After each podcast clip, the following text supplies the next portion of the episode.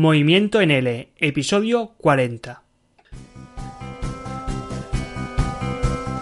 Bienvenido o bienvenida a otro episodio de Movimiento en L, un espacio dedicado a ti, estimado docente de español como lengua extranjera, que has decidido mover tus clases a otro nivel mediante tu propio micronegocio online de enseñanza en L. Si te estás preguntando cómo puedes conseguir más alumnos, cómo puedes ampliar la cantidad de los alumnos que actualmente tienes en tus clases y no sabes qué más hacer porque ya has probado todo tipo de estrategias de marketing online y aún así no consigues alumnos online, escucha atentamente este podcast porque te voy a hablar de 6 formas con las que puedes ampliar el rango de captación de alumnos. Un rango que sobrepasa la pantalla del ordenador y un rango que afecta y que involucra tu networking presencial, es decir, conocer alumnos fuera de Internet, conocer alumnos en carne y hueso.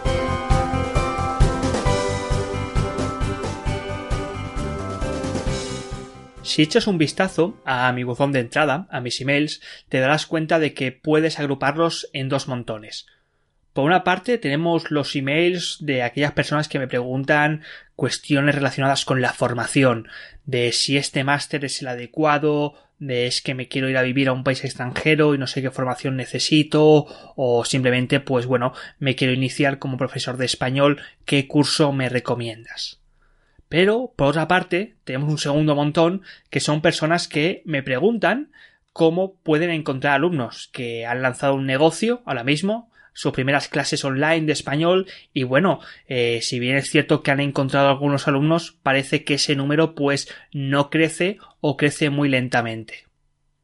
Y es cierto que sin alumnos, es decir, sin nuestros clientes, es imposible que nuestro negocio pues acabe siendo rentable y acabe pues facturando esa cantidad mínima mensual viable que yo llamo que es esa cantidad pues que necesitamos para decir al resto de personas que oye mira que somos profesores de español online y que vivimos solamente de esto es decir vivimos de nuestras clases. Por lo tanto encontrar clientes pues es algo en el que en lo que nos tendríamos que centrar y en lo que sí que tendríamos que focalizarnos y al menos pues elaborar ciertas estrategias para conseguir el mayor número de clientes posibles o al menos ese número pues que alcanzara esta cantidad que te he comentado y que depende de la situación de cada uno de nosotros. Y aquí viene lo curioso. Lo curioso viene cuando yo le respondo a estas personas que me preguntan estas cuestiones. Y le respondo simplemente diciéndole que yo, primero, no tengo grupo de Facebook de alumnos, segundo, que no genero contenido para mis alumnos y que además pues tampoco gasto dinero en Facebook Ads ni en ningún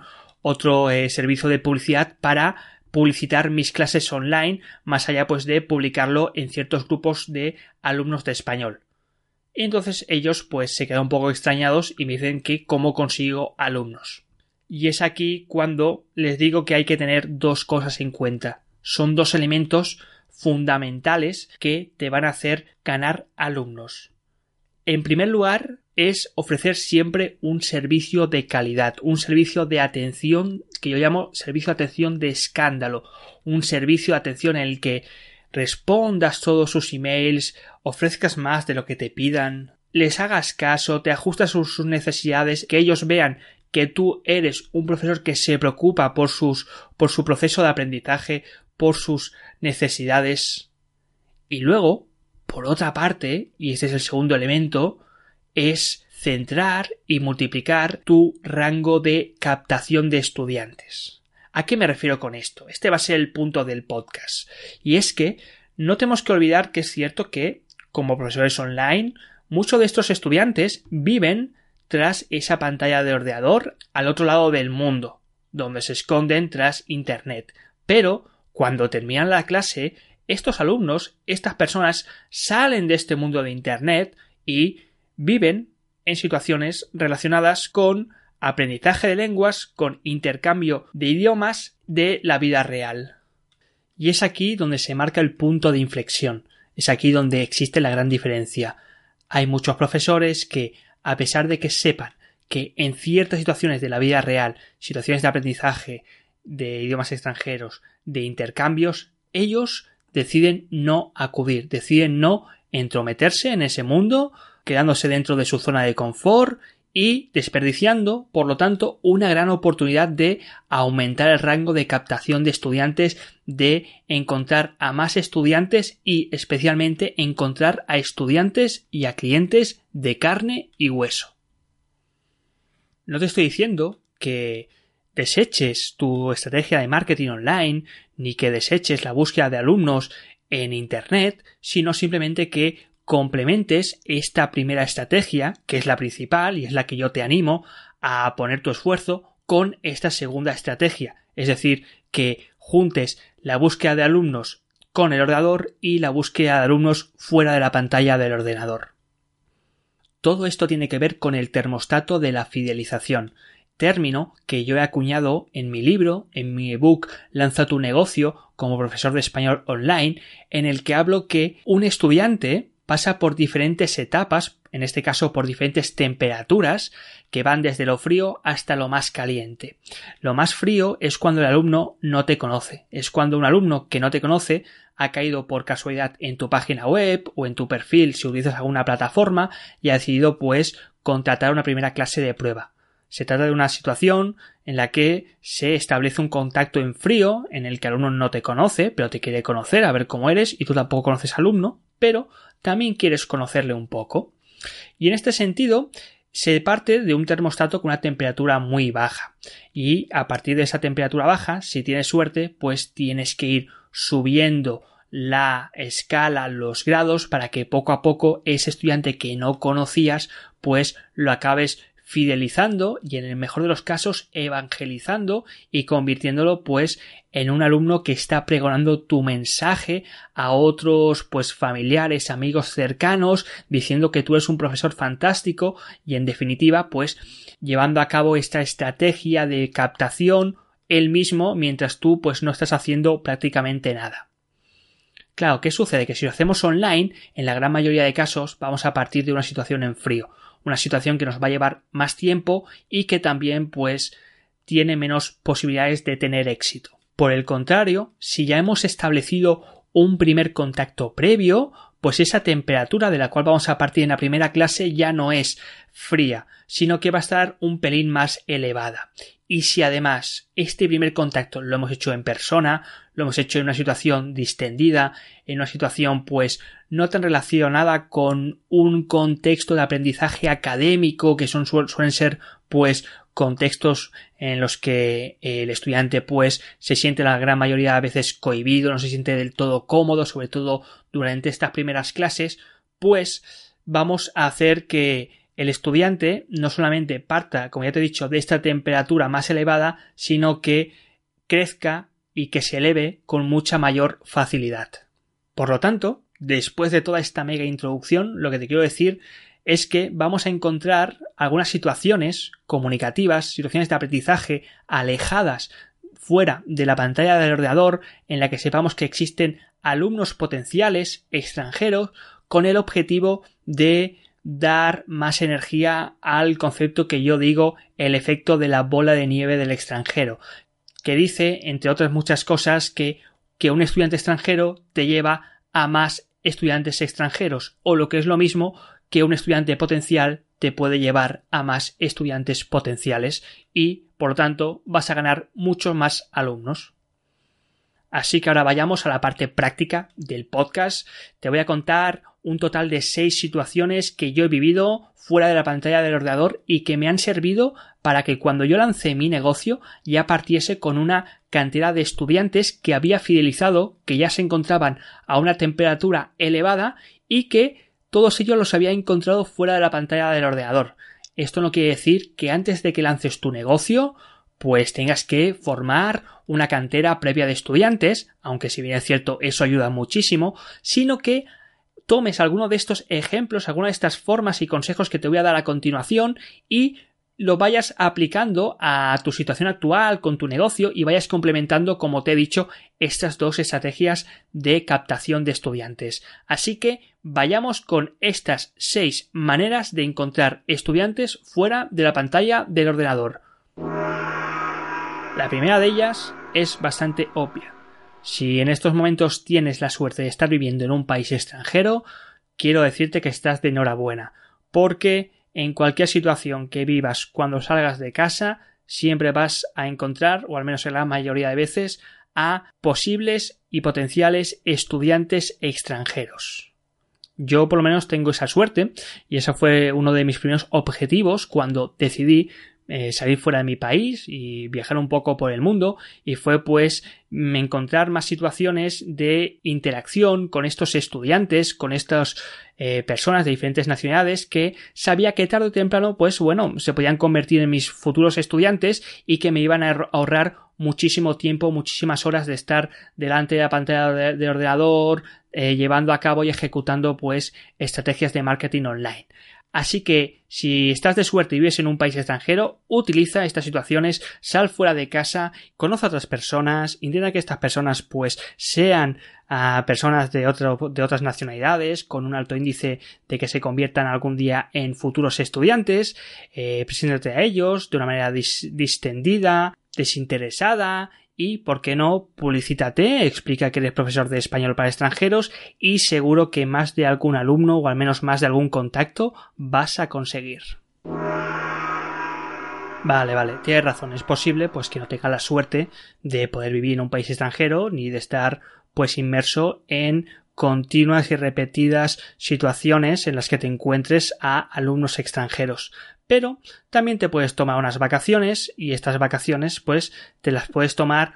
pensando no solamente en tu descanso, que es cierto que viene muy bien, sino también en conseguir a futuros estudiantes. Por lo tanto, empieza a planificar ya tus vacaciones y planifícalas introduciendo pues una estrategia de captación de estudiantes. Piensa a qué país vas a ir, piensa cómo te vas a promocionar, piensa qué situaciones existen en esa ciudad, en ese país que vas a visitar para verte envuelto de posibles estudiantes que les interesen estudiar y aprender español y ya te digo yo que de esas vacaciones vas a volver con algún que otro contacto. Del mismo modo, en lugar de planificar tus vacaciones, también puedes planificar una temporada de trabajo en el extranjero, como muchos de nosotros hemos hecho, especialmente en la temporada de verano, temporada en la cual pues muchas muchas empresas de otros países deciden abrir la puerta y buscan a trabajadores a tiempo parcial y por lo tanto, a ti también pues te están abriendo la puerta para vivir una situación, una temporadita corta en un país extranjero, envuelto pues con estudiantes de otras nacionalidades, además pues por supuesto de ganarte un dinerito extra. Si sigues esta última opción, pues bueno, te recomiendo que busques un trabajo dentro del sector servicios o dentro de de un sector en el que exista el contacto con personas, a poder ser personas de carne y hueso y a poder ser pues de diferente nacionalidad a la tuya y pues bueno un, un trabajo de media jornada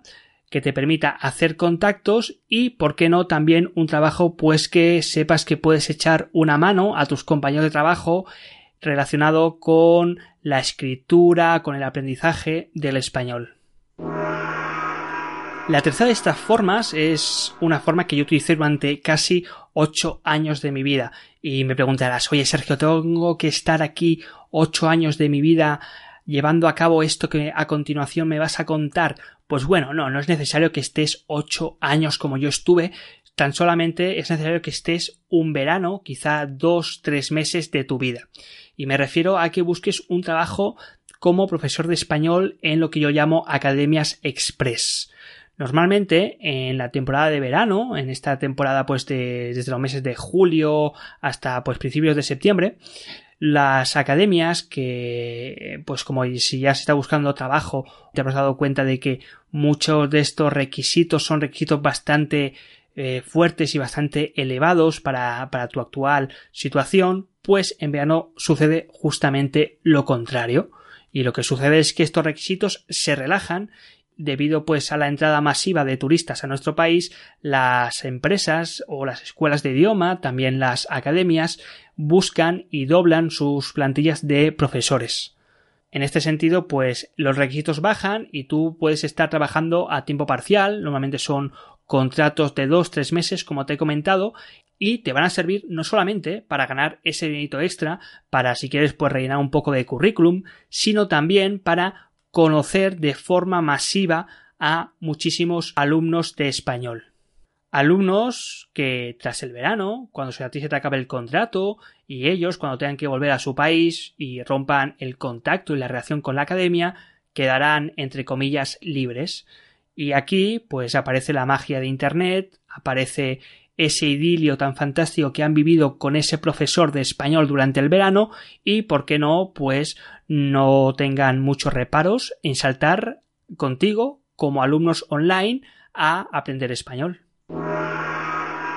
La cuarta situación, que puedes encontrar tanto en España como en Hispanoamérica, son los intercambios lingüísticos.